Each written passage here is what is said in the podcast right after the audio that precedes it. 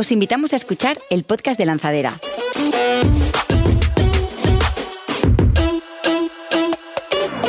Una serie de conversaciones con emprendedores y expertos de diferentes sectores que nos cuentan en primera persona sus aprendizajes, aciertos y sus errores.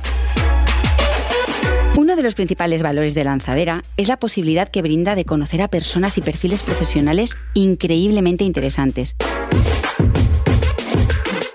Por este podcast pasarán muchos de ellos y conoceremos los detalles de su aventura emprendedora. No te lo puedes perder. Bueno, Jaime Bisbal, bienvenido al podcast de Lanzadera. Estamos contentísimos de tenerte aquí. Eh, eres el responsable de marketing de BBVA y muchas cosas más que me gustaría que nos explicaras. Vamos a desgranar un poco todos estos cargos que tienes, porfa.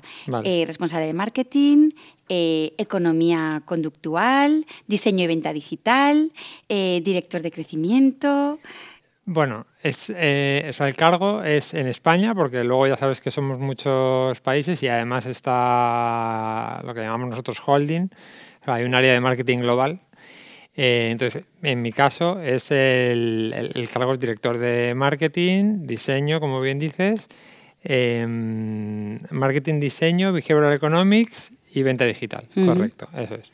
Entonces, cada una de las cosas eh, bueno, marketing todo el mundo lo entiende. Eh, quizás no es marketing en el sentido estricto, eh, pues porque tenemos compañeros de negocio que a lo mejor definen las políticas de precio o que definimos con ellos las políticas de precio. O sea, que a lo mejor no es exactamente las cuatro P's del marketing, pero bueno, toda la parte de publicidad, venta online, etcétera.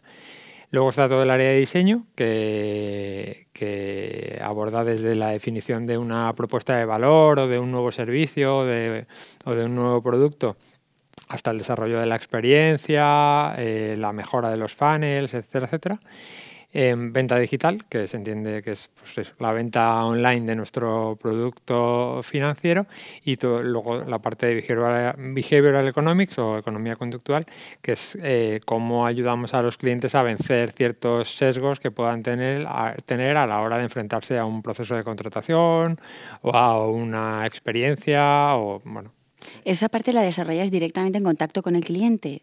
Eh, sí, se, experimenta mucho con cliente. En todas las áreas eh, estamos todo el rato, digamos, en contacto con cliente, ¿no? En, en la parte de publicidad todas las campañas que hacemos las pretestamos con clientes, tanto en Quanti como en Quali, etc.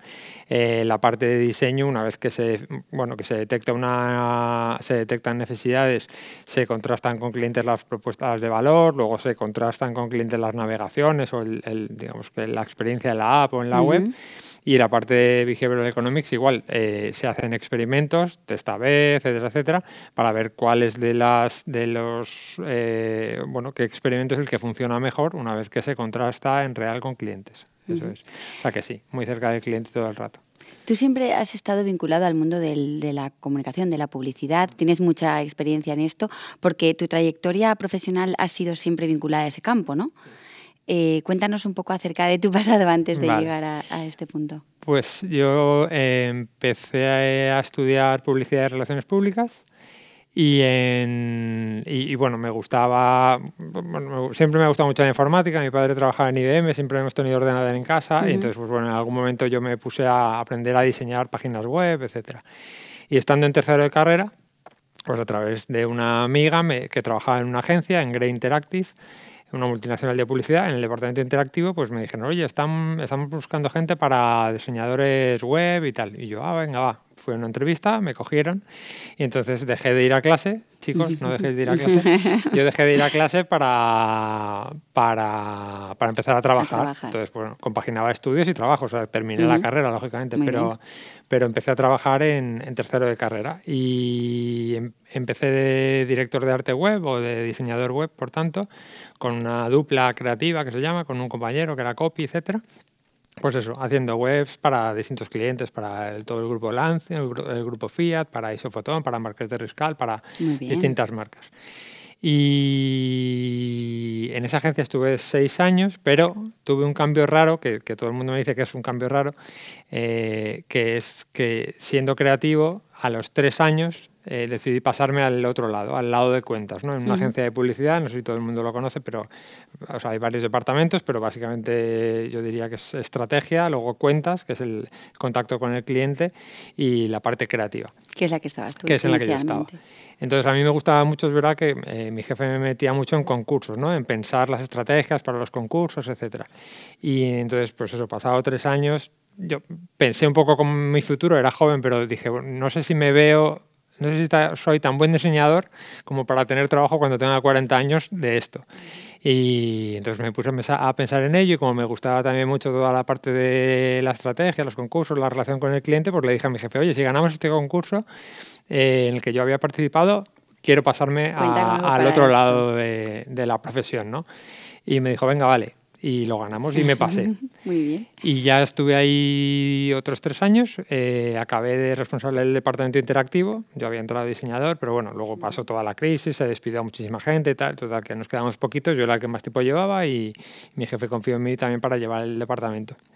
Y de ahí me fui a, a UNOE, que era el banco online, que tenía BVA hasta que luego ya BVA fue más digital que el propio banco digital que tenía.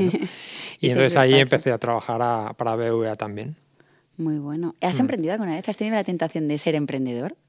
He tenido siempre la curiosidad de hacer cosas, no, no, he emprendido como para ganarme la vida o para, para, dejar mi trabajo, pero sí que he hecho como, pues he tenido ideas y me ha apetecido probarlas. La primera fue una experiencia de, o sea, pensé, qué rollo eh, lo de casarte, ir a comprar el anillo, eh, se lo das a tu novia o a tu novio y ya está, ¿no? Es como, bueno, es un objeto que compro. Entonces pensé, ¿cómo lo haría? Fabricarlo en parejas, o sea, hacerle el uno al otro el anillo, ah, ¿no? Juntos. Entonces, pues hablé, me fui por Madrid buscando un joyero que tuviera un taller y encontré uno que con el que me llevaba muy bien, Alejandro, y le dije, oye, mira, tengo esta idea que es que, que una pareja que se vaya a casar eh, vengan a tu estudio y durante el tiempo que tú me digas que se tarda en hacer un anillo, cuatro horas, dos mañanas, lo que se tarde, pues que vivan la experiencia de fabricarse el anillo a su gusto y, y que ese sea el anillo de bodas o el anillo de compromiso, lo que sea. Entonces nada, monté un, bueno, hablé con el joyero, monté una web, se llamaba actuanillo.com. Fue un poco pronto, yo creo, porque o sea, tuve algunos clientes, pero no fue, no fue tampoco una locura. Debí tener como cinco o seis clientes y algunos ni siquiera se casaba. Era como, no, es que yo quiero hacerme un anillo con una forma de delfín. Y bueno, también, vale. que no te cases. Pero bueno, estuvo bien. También a mí me ayudó para, pues, yo era más tímido antes que ahora, entonces pues para de repente romper el hielo de ir a buscar un socio. Eh, Buscarte la vida. Buscarme un poco la vida, efectivamente. Entonces, bueno, eso me fue bien.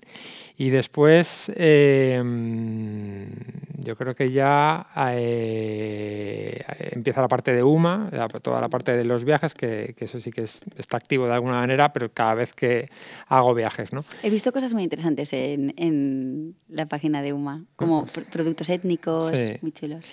Pues, ¿Los traéis de vuestros viajes? Claro, eso es, eso es cuando viajamos. Eh, si, si, se da el caso de que conocemos a, a, a, personas locales que se dedican a la artesanía y es algo que es relativamente fácil de transportar desde otro continente hasta el nuestro, pues lo, lo traemos y luego donamos una parte de los beneficios a, para que se conserve esa, ese grupo artesano, ah, esa población artesana. Ah, muy bien. Entonces, pues eh, trajimos de Argentina eh, alfombras eh, y cojines y luego de México cerámica y unos bolsitos hechos. eso es. Entonces, bueno, eso es, es como una edición limitada traemos lo que podemos traer, o sea, no... no, no... Qué bueno que tenga también esa intención, ¿no? De, colaborar con la artesanía local. Sí, sí, sí, es como devolvemos un poquito del viaje a, a, la gente que hemos conocido por allí. Y ya está, es lo que te digo. Bueno, pues si quieres emprender. Cuando se acaba, se acaba. Emprendida, sí. o sea, sigo teniendo mi trabajo, y, pero, bueno, de vez en cuando pues haces estas cosas claro. y ya está. Pues muy bien. Por aprender, por, o sea, te, te permite, yo esto sí que lo recomiendo, que pues, por ejemplo, yo por mi trabajo a lo mejor no, no, me meto en el día a día de una campaña en Facebook o una campaña de Instagram, tal, pero por esta otra parte, eh, pues sí, ¿no? Porque si quiero vender los productos, pues una vez que ya has tirado de amigos eh, y familia que los ven y te los piden, pero bueno, todavía te queda stock, pues montas una campañita, etcétera. O sea que sí, sí, sí. Fantástico. Eh, ahora en BBVA, pues me gustaría conocer un poco cómo es tu equipo. ¿Qué, ¿Qué, perfiles conforman? ¿Con quién estás trabajando? ¿A quién tienes en el equipo? Vale, pues a ver, el, total del equipo eh, entre implants y equipo BVA, que bueno, en el fondo somos todos compañeros, pero bueno. Eh, ¿Físicamente estáis juntos? Sí, físicamente estamos juntos. Somos unos 150, unas 150 personas en total. Eh, lo que pasa es que, bueno, mi equipo directo son unas 15. Em, hay, pues, hay, de todo. Hay personas que han estudiado publicidad, como yo hay personas que han estudiado más carreras empresariales, digamos. Eh, hay, hay, psicólogos, hay... Mm, de todo un poco. De todo un poco. Pero más, más me mm, interesa eh, cómo aplica, o sea, en, qué, áreas están, sí. Vale, entonces, bueno, pues eso, o sea, en cuanto a, en cuanto a origen, eso es, en cuanto a origen hay, de todo, ¿no? Porque pues para investigación de mercados, pues a lo mejor tienes un tipo de perfil, para diseñadores tienes otro tipo de perfil, para las campañas publicistas, o sea, es muy variado porque el departamento en sí es muy variado. Exacto, eso es lo que quiero. Entonces, el cómo, el, cómo trabajamos o cómo interactuando, eh, interactuamos en un departamento tan grande, pues bueno, eh, es, no, yo creo que es uno de los grandes retos de todas las empresas y, además cuanto más conozco a la gente del sector, más me encuentro que, están todos igual o que estamos todos igual o que todos, a lo mejor nosotros es verdad que hemos aplicado metodologías ágiles y, a lo mejor estamos un poquito más avanzados y hemos sabido ver eh, que tener departamentos tan estancos no ayuda. Eh, y, me encuentro compañeros de otra de, la misma industria pero en otros bancos que igual que esto no jo, es que yo llevo publicidad pero es que el marketing lo lleva otro y las ventas digitales las lleva otro. Entonces y bueno pues a veces tenemos claro aquí no aquí esto es todo. Sí que utilizáis metodología metodología ágil sí sí sí desde hace años em, cuando se lanzó lo que llamamos la, el banco digital cuando cuando el banco apostó por crear una unidad digital potente que luego transformó más de todo el negocio bancario. Te hablo de hace bastantes años, en 2014, 2016, no, no, recuerdo exactamente. Pues sí que hubo 100 personas del banco, del banco tradicional, vamos a llamarlo así, que nos llevaron a un nuevo edificio y nos dijeron, oye, tenéis la responsabilidad de crear el banco del futuro, ¿no? el, el BVA del futuro, el banco digital. Y entonces ahí sí que había gente de todos los sectores, eh, de todas las profesiones también, publicistas, abogados, eh, gente de riesgos, etcétera, etcétera, para crear el modelo de banco que somos ahora. Y luego eso ha ido creciendo hasta ser 500, 600 personas. Digamos que no solo vuestro departamento utiliza eh, esa toda la organización. Toda la organización. Ah, o sea, empezamos ahí, esas 100 personas empezamos ahí, nos dieron formación sobre metodologías ágiles, tuvimos allá el coach, etcétera, durante un par de años. Luego ya fue el propio equipo de BVA el que, bueno, ya te haces a la metodología y aprendes. Y, una vez que, en ese, que vimos que en ese proyecto eh, funcionaba, los responsables de, de BVA España y después de todo el mundo decidieron que se iba a expandir la metodología ágil a todo el banco. Qué guay. Entonces, en todas las áreas pues trabajan pues no con metodologías porque ágiles. Es verdad que las, mm. las, startups sí que las usan, porque son, casi son mm. como su DNI, ¿no? Son mm. su propia identidad. Pero no imaginaba que, que en una corporación tan grande también lo utilizarais. Sí, sí, todas las áreas utilizan algún tipo de metodología, pues algunos usan, algunos trabajan en Scrum, otros trabajan en Kanban. Eh, y luego es verdad que fuimos muy estrictos al principio para que todo el mundo pudiera absorber la metodología y aplicarla en su día a día y luego ahora somos un poquito más laxos y se mantienen las ceremonias que, o sea, hay ceremonias que se mantienen sí o sí, las demos trimestrales, la planificación de los PIs, eh, las demos quincenales, eh, todo eso se mantiene sí o sí, eso es obligatorio, pero bueno, por ejemplo, las dailies, pues a lo mejor no todos los días hace una daily de cinco minutos todo el mundo hablando de pie, pues bueno, a lo mejor no hace falta, ¿no? O hay equipos que no sienten que les hace falta, pues esa no pasa Se adaptan cada uno un poco cada a sus uno adapta, pero sí que hay ceremonias ceremonias eh, a nivel banco, a nivel España, que se siguen celebrando, como son la planificación de un PI de un trimestre, una demo trimestral de todo, en, la que los equipos van a, a contar su trabajo. Eso es, sí.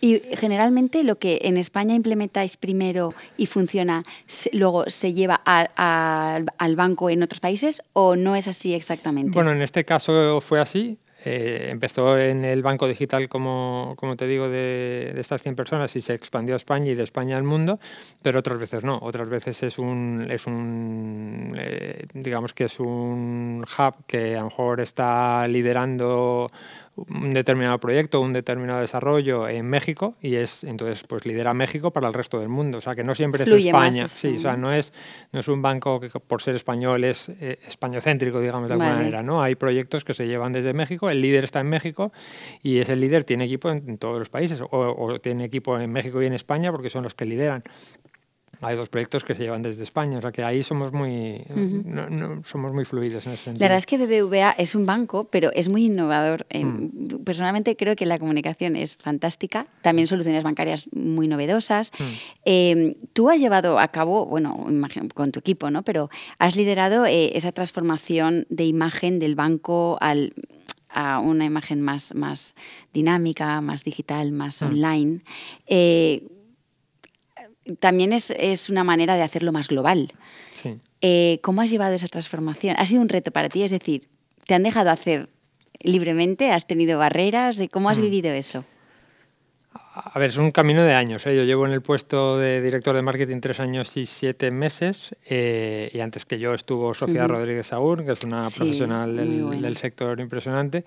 y es, yo creo que el proceso de transformación eh, empieza en 2017, que es más o menos también con la llegada de Sofía, porque es el momento en el que el banco está listo en ese salto digital, ¿no? Es para cuando el banco eh, ya está transformado y ya es ese banco innovador, no es el banco anterior que todos podíamos tener una imagen de, pues más antiguo o más tradicional y de repente pues tenemos, empezamos a ganar los premios de mejor aplicación del mundo, etcétera, etcétera, ¿no?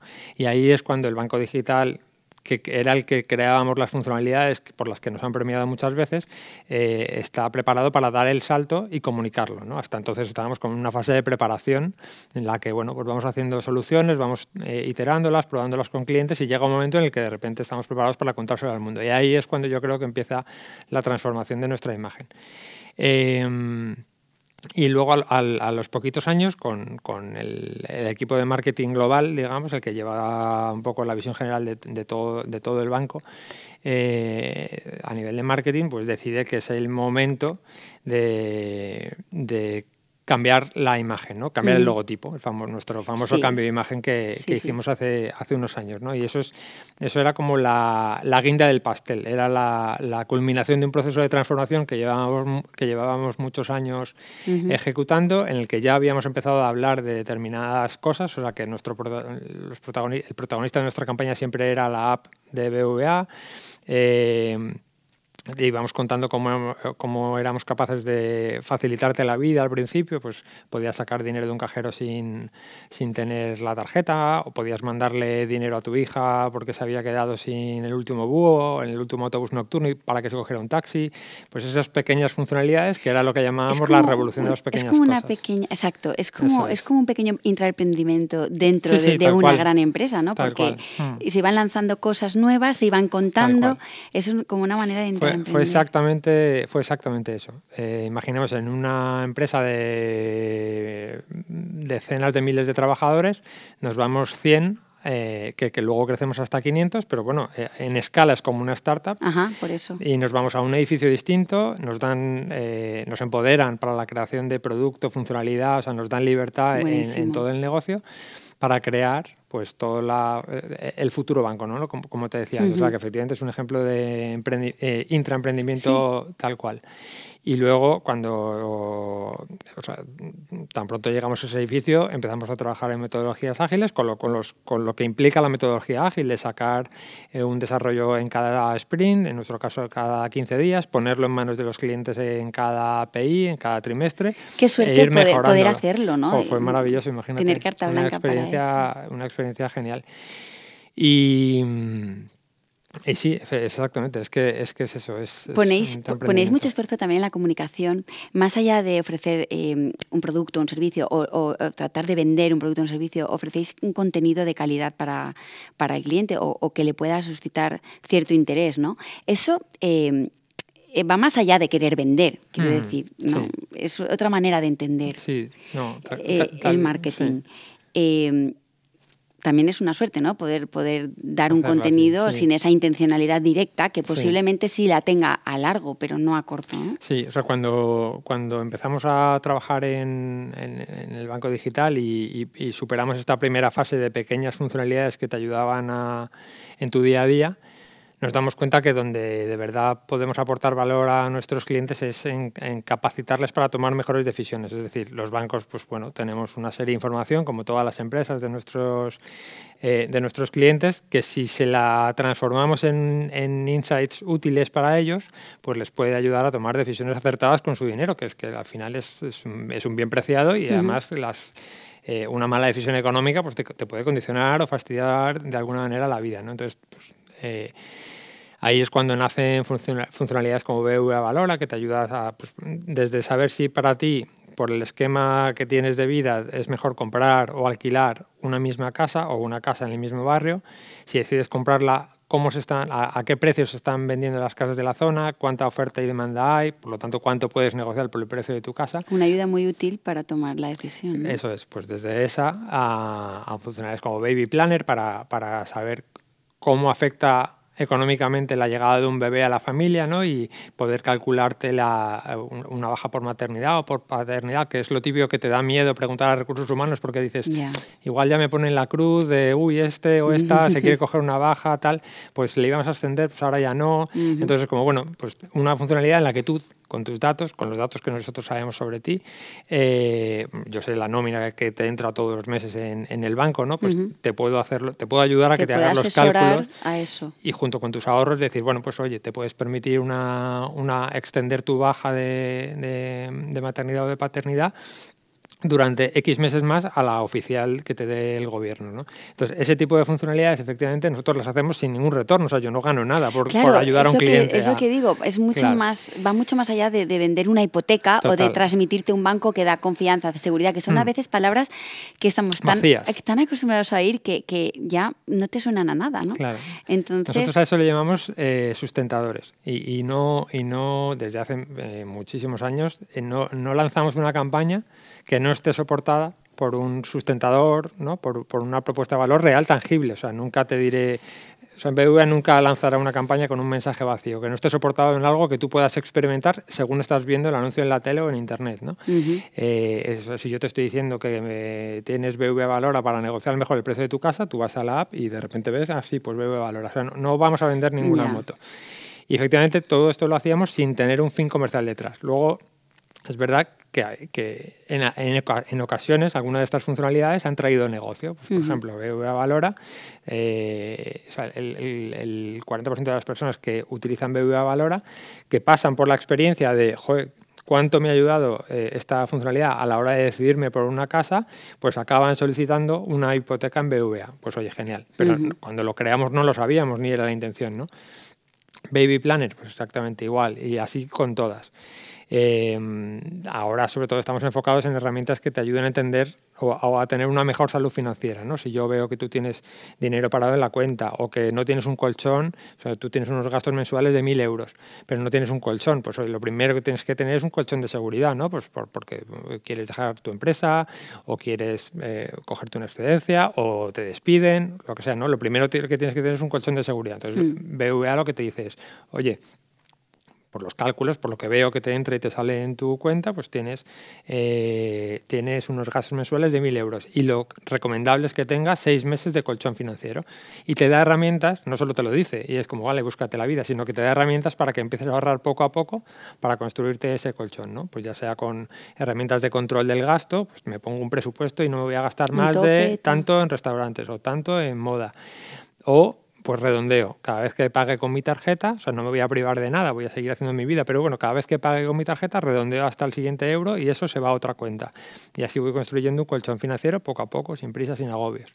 Entonces, siempre intentamos, bueno, intentamos no, siempre hacemos esto porque no lo entendemos de otra manera, eh, que es que todo lo, aquello que lanzamos le ofrezca una ventaja o, mejore la salud financiera de nuestros clientes.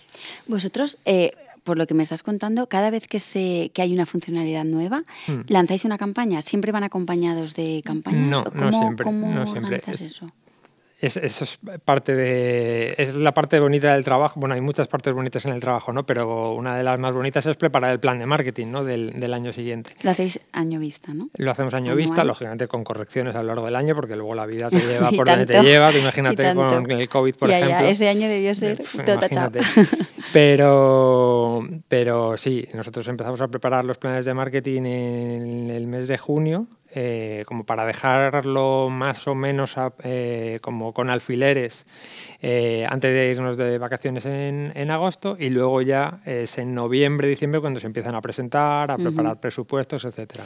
Entonces eso lo tenéis que coordinar con otros departamentos que son los que van lanzando los nuevos... Tanto con, con, lo que nosotros llamamos las fábricas de funcionalidades, esto que te estaba contando, como con el negocio, las prioridades del negocio. O sea, no, mi, mi jefe es el, es el director de desarrollo de negocio de España y entonces pues él también, oye, pues pues para el año que viene tenemos que vender hipotecas, eh, fondos y seguros.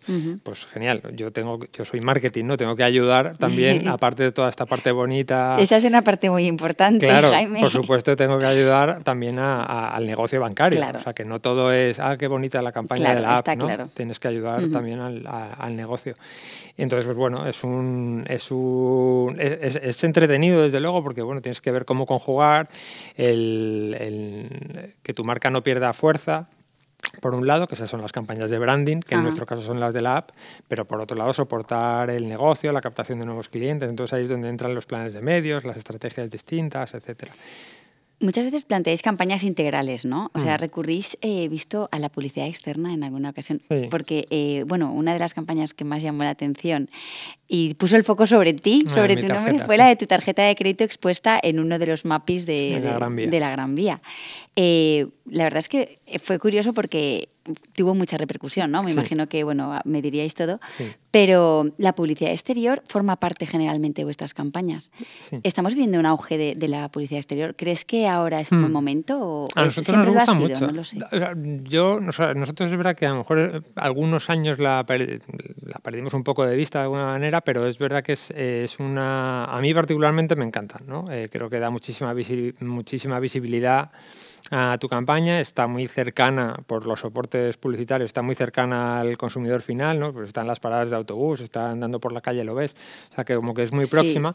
Y luego sobre todo eh, exige mucha creatividad que es la parte bonita. No, no es cualquier, bueno, ningún soporte es, cualquier soporte, ¿no? Cada uno tienes que adaptarlo pero mucho. Este pero este físicamente tiene mucha fuerza. Claro, tiene mucha fuerza. Entonces, cuando consigues una idea tan notoria como esta, o como lo que hicimos de, de la calculadora de huella de carbono, que Hicimos unas huellas gigantes. Las huellas gigantes. Eso es. Pues, hombre, es, es, muy agradecido para todos los que nos gusta la publicidad. Claro. ¿Cómo mm. hacéis esa distribución de presupuesto mm. en los diferentes canales? Aprox, más o menos. A ver, tampoco necesito porcentajes exactos, pero las partidas más o menos, ¿cómo van? A ver, depende, depende mucho de lo que sea, pero bueno, en una campaña 360 que nosotros llamamos, una de las campañas de, eh, anuales, que tenemos varias a lo largo del año, eh, normalmente intentamos tocar todo. Tenemos tele, radio tradicional, bueno, televisión normal, televisión conectada, radio, radio digital, tipo Spotify, etcétera. Tenemos intentamos tener exterior siempre. Medios digitales también. Medios digitales, por supuesto. Eh, seguro que me dejó algo, prensa, etcétera. ¿no? Eh, los porcentajes, pues hombre, es verdad que la tele, por, por, por lo rápido que te construye en notoriedad, pues se lleva un y por lo cara que Las es, tarifas. Se, se, lleva una parte importante del presupuesto, pero, pero estamos muy habituados a experimentar y a mover dinero de, de televisión a YouTube, por ejemplo para complementar audiencias. Eso es un experimento que hicimos eh, el año pasado, un aprendizaje que sacamos, que todos los años, además, con, con el departamento de, de medios que, que, dirige una persona de mi equipo, Cristina Villarroya, eh, intentamos aprender algo, ¿no? Pero, o sea, lo que no queremos es aburrirnos. Entonces, todos los años probamos un par de cosas que luego, si nos van bien, aplicamos de ahí en adelante. Muy bien.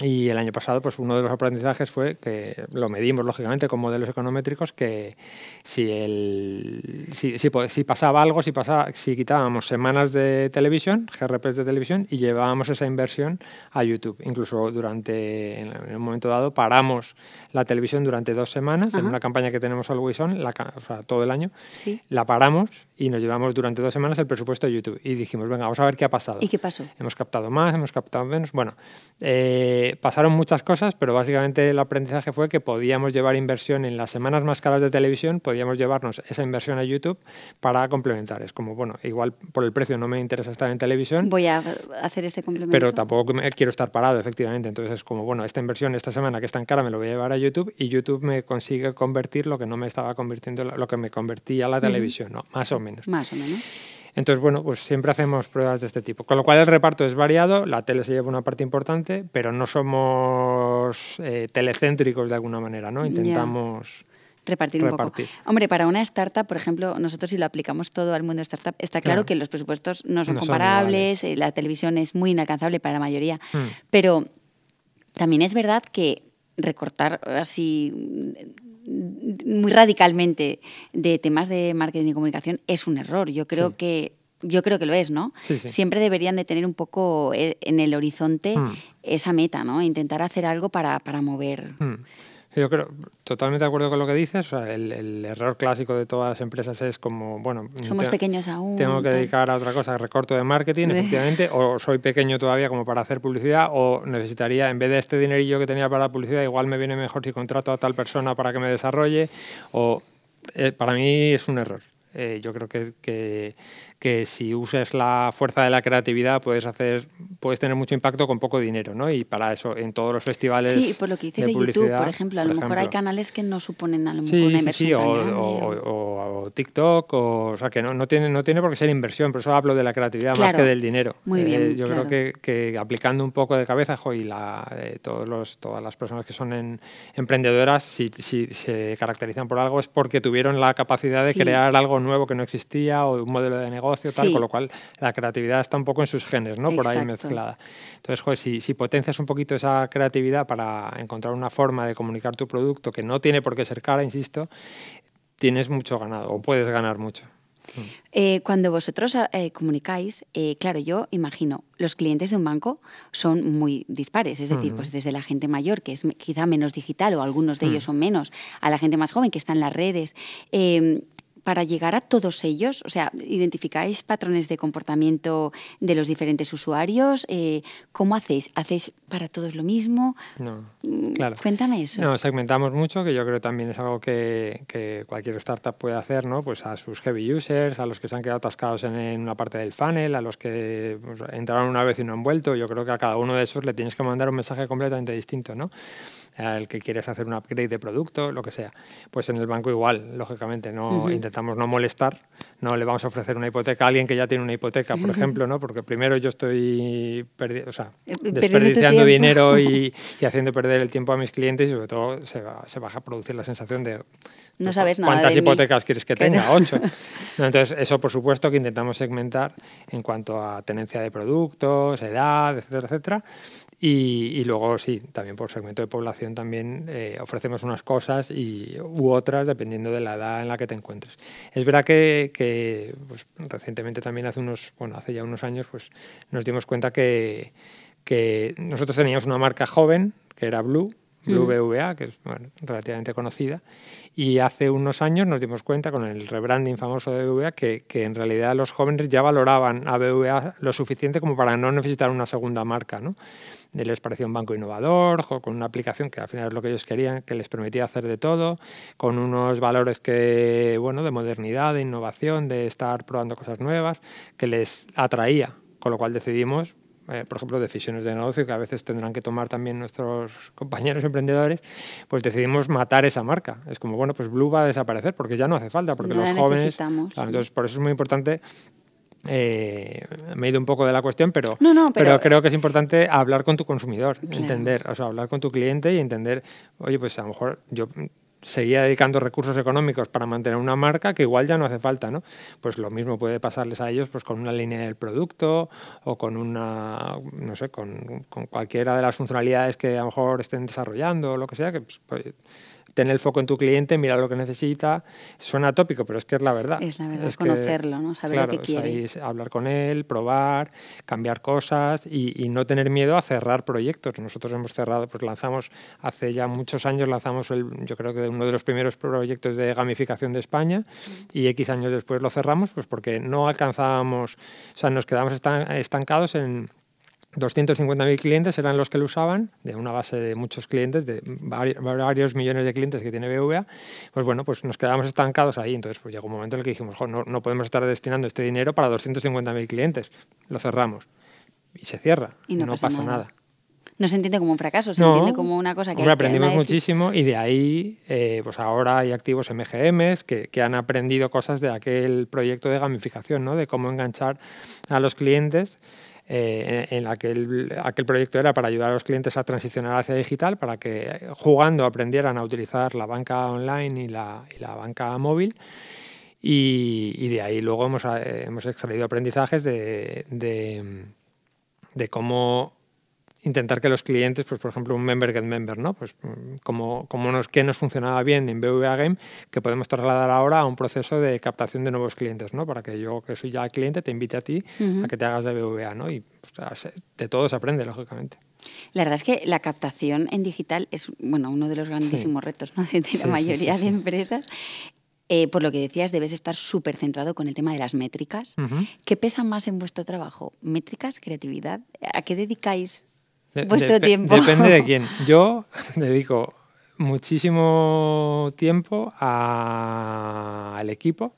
O sea, yo considero mi trabajo, o sea, que mi tiempo se lo debo a mi equipo para que ellos puedan hacer, no, sobre todo para ayudarles a que ellos puedan hacer su trabajo. O sea, yo siempre lo he pensado así, ¿no? Que es como, no tengo que darle eh, quebraderos de cabeza a mi jefe, y tengo que ayudar a que mi equipo no tenga quebraderos de cabeza. O sea, que si puedo desbloquearles algo, tengo que pelearme con alguien, tengo que disfrutar. Claro, o sea, que ellos puedan hacer su trabajo, que yo no sea un stopper, o sea, que no se me acumule el correo, eh, las que tenga tiempo para ellos, para pelotear ideas, para, no sé, para dar el ok, si es que alguna vez pues, necesitan mi ok para algo particular. Eh, o sea, que esa es como mi filosofía de trabajo, con lo cual dedico muchísima parte de mi tiempo a estar al día del correo, de hablar con el equipo, etcétera, y luego a mí me gusta mucho la creatividad porque vengo de ahí, con lo cual seguramente pues, eh, parte de mi equipo dirá que me centro mucho ahí. Ya, pero está claro que las métricas... Y luego las métricas, por supuesto, eh, lógicamente no son nosotros. ¿Qué herramientas tenéis para medir?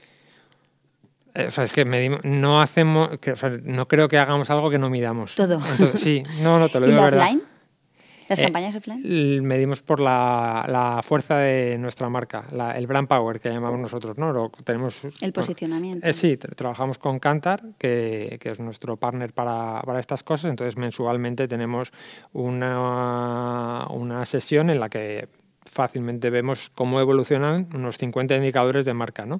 Eh, cómo de digital se nos percibe, cómo de eh, innovador, eh, si somos buenos en precio o no, si tenemos percepción de comisiones caras o no comisiones, todo eso. Y eso crea lo que nosotros llamamos... Ah, no, sí, o sea, en general todo el cómputo de la marca. Ah, Luego, las ventas digitales, lógicamente, pues hay reportes diarios de cuántos préstamos van vendidos. A, primera hora de la mañana, préstamos, hipotecas, bla, bla, todo.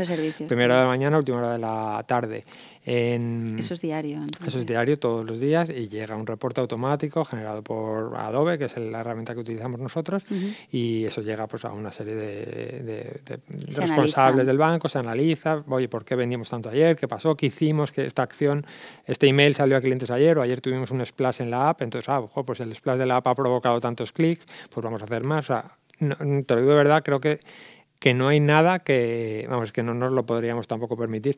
Tenemos un, a pesar de ser un banco y tal, tenemos un presupuesto de marketing infinito, lógicamente, y, no creo que estemos haciendo algo que no midamos cómo impacta de una u otra manera, en negocio, en la marca, etcétera. O sea, proyectos como Aprendemos Juntos también, que, que no tienen ningún ánimo de lucro, pues también se mide. Eso también me parece muy interesante. Cuéntanos mm. acerca de eso, Jaime, porque es chulísimo. Sí, pues Aprendemos Juntos fue una apuesta personal de Sofía, de hecho, de la persona que ocupaba mi cargo y, que luego me nombró a mí. Eh, y ella vio, junto con, con, un par, con nuestro partner Wink, pues vio la oportunidad de de ocupar el territorio de la educación porque era un territorio del que nadie se preocupaba. Eh, es como, seguramente es el tema más importante para muchísimas personas en la sociedad y nadie estaba eh, hablando de ello o, abordándolo de una manera como la que lo abordamos nosotros. ¿no? O al menos ningún banco, porque... No, por supuesto ningún banco. no, yo te diría que nadie, pero... lo que más llama la atención es, bueno, a mí es que sea un banco. Claro, sí. Porque la verdad es que es una plataforma... Ese fue el gran reto. Completísima, con, con muchísimos contenidos muy interesantes y, bueno, me imagino que tendrá también mucho éxito, ¿no? La gente lo... Sí, o sea, ese fue el gran reto o, lo que costó mucho tiempo convencer eh, dentro de la casa hasta que conseguimos lanzar el proyecto fue que, que hace un banco hablando de educación. es verdad. ¿Por qué nosotros? Y es porque nadie lo estaba haciendo. Y, esto es parte de lo que queremos devolver a la sociedad como banco. Aquí sí que no hay ningún... O sea, no, esto, con esto no se vende más ni nada y nos cuesta un buen dinero eh, sacar este proyecto adelante todos los años. Eh, Explica el proyecto. Por, si... Bueno, por si alguien que, alguien, interesa y no lo conoce. Al final es, es branded content, que es otra de las herramientas que cualquiera de los emprendedores puede tiene a su, a su disposición. A lo mejor no en la envergadura que lo hacemos nosotros, con un plato dedicado, con rodaje, con grandes ponentes, pero perfectamente puedes estar generando contenidos de educación financiera o de cualquier otro de los temas de, de, sus empresas en TikTok con, de una forma totalmente accesible. ¿no? En nuestro caso es un branded content, es contenido. Eh, que ponemos a disposición de los clientes de forma completamente gratuita en YouTube. Eh, y sin También registro tenido en algún medio, ¿no? Estaba... Eh, es una colaboración con el país, con lo cual estamos en la portada del país unos días a la semana, pero vamos, el contenido está en, YouTube sin, sin que necesites registrarte en ningún sitio. Entras y lo ves. Para todos. Y son contenidos de, en realidad, le decimos educación, pero en realidad es eh, como educación para una vida mejor, ¿no? Como contenidos inspiradores para tener una vida mejor. Y hablamos de todo tipo de cosas, de cómo educar eh, a tus hijos, cómo tratar un problema con un adolescente, cómo cuidar tu reconozco salud que tenéis cosas que me han encantado ¿eh? y ayudan. Sí, sí, sí, son súper valiosos. Somos la plataforma, se ha convertido en la plataforma diría, de educación, eh, por lo menos en habla hispana más grande del mundo. Tenemos, tenemos más visualizaciones que toda la franquicia de TED, eh, que lleva muchos más años que nosotros. Y es un proyecto del que estamos súper orgullosos, que, no, que, que además contribuye por esto digo que lo medimos todo, a que la marca BVA caiga mejor. Eh, mejora la afinidad hacia la marca y la consideración hacia la marca. O sea, que la consideración entendida como, oye, si me tuviera que hacer ahora mismo de algún banco, pues me iría hacia BVA eh, pues las personas que han visto contenidos de Aprendemos Juntos tienen mayor tendencia a hacerse de BVA simplemente porque han visto Aprendemos Juntos porque consideran, joder, qué guay que un banco haga esto, ¿no? Tiene un retorno positivo. Tiene un retorno positivo para la marca, pero de nuevo, no lo hacemos con ese fin, ni se vende ningún producto, ni se oferta. Vamos, lo podéis ver todos, que no hay publicidad en los vídeos ni nada parecido. Eh, pero simplemente por el hecho de hacerlo, pues cae mejor, ¿no? Como a todos cualquier marca, pues si yo sé que, que, Nike deja de utilizar, o Nike no es un buen ejemplo, bueno, sí, Nike es un buen ejemplo, deja de utilizar eh, piel de animales para hacer sus productos y se dedica todo y solo se centra en pieles sintéticas, pues diré, yo que soy vegetariano, pues digo, ole Nike, pues voy a comprar Nike, porque no quiero que tenga que morir una vaca para yo llevar unas zapatillas, ¿no? Por ejemplo. Eh, pues oye, eso conecta conmigo y por tanto se le, esa afinidad, esa afinidad es mayor. Ojo, pues eso muchísimos de los emprendedores lo tienen con sus propuestas de valor y con sus negocios lo tienen, lo tienen a la mano. Claro, eso no es tan complicado. hay que dedicarle tiempo. Hay que pensar. Hay que pensar, pero pero no es complicado. y luego está la envergadura, efectivamente. O sea que, oye, pues yo le puedo dedicar eh, 30.000 euros a hacer contenidos para TikTok. Pues pero puedo ser fuente de información útil, puedo aportar tips interesantes para otra gente y, la verdad es que, no sé, yo creo que es una buena propuesta para que los startuperos le den yo ahí recomiendo ver en los festivales de publicidad las, eh, la categoría de campañas por debajo de 200.000 euros o campañas de innovación social o campañas de, con, pues para ONGs, que normalmente son propuestas muy creativas de muy poco presupuesto. Y ahí yo creo que pueden coger muchas ideas, porque si te vas a las grandes campañas en las que competimos las grandes marcas, pues dirás, sí, muy bien, pero para eso necesito X millones de euros. Y no, está me alcance, no juego en esa Claro, pero en todos los festivales publicitarios están las categorías de inversión menor a no sé cuánto, o ONGs, que normalmente es pro bono, o sea, que la, incluso las agencias lo hacen gratis. O sea, que, que yo creo que ahí eh, tienen para rascar. Sí, para, si se miran tres o cuatro festivales, pueden tener ideas de, jo, pues yo esto lo podríamos hacer, ¿no? Qué mm, guay. Mm. Ay, Jaime, qué gusto. Me ha encantado que nos contarás mucho sobre ti, sobre tu trabajo. La verdad es que ha sido un gusto tenerte aquí. Creo que se nos ha acabado el tiempo, pero seguiríamos aquí. Nada, pues muchísimas gracias por venir, por conocer Marina de Empresas y estar en el podcast de Lanzadera. Y bueno, seguro que nos volvemos a encontrar pronto. Seguro, me encanta, me encanta Valencia y, la, y las oficinas, todo, todo el centro que tenéis es, estupendo. Es maravilloso, la verdad que sí. Muchas gracias. A ti. Os invitamos a escuchar el podcast de Lanzadera.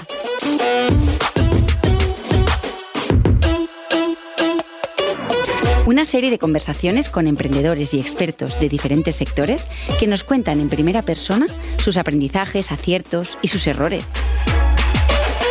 Uno de los principales valores de Lanzadera es la posibilidad que brinda de conocer a personas y perfiles profesionales increíblemente interesantes por este podcast pasarán muchos de ellos y conoceremos los detalles de su aventura emprendedora. No te lo puedes perder.